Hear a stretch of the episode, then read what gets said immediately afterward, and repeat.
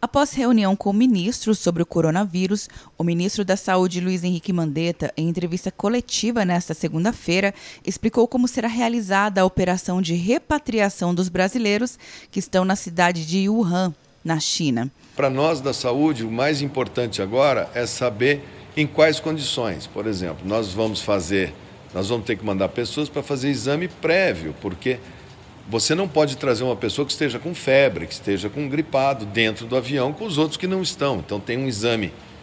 Além de você manifestar, você tem que estar em condições clínicas de viajar, até pela segurança do paciente e dos demais. 55 brasileiros vivem na região.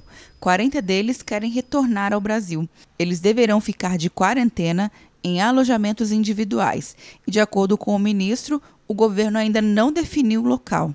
O ministro-chefe da Casa Civil, Onyx Lorenzoni, disse mais cedo que há três locais possíveis: Anápolis, Goiás, Florianópolis, em Santa Catarina.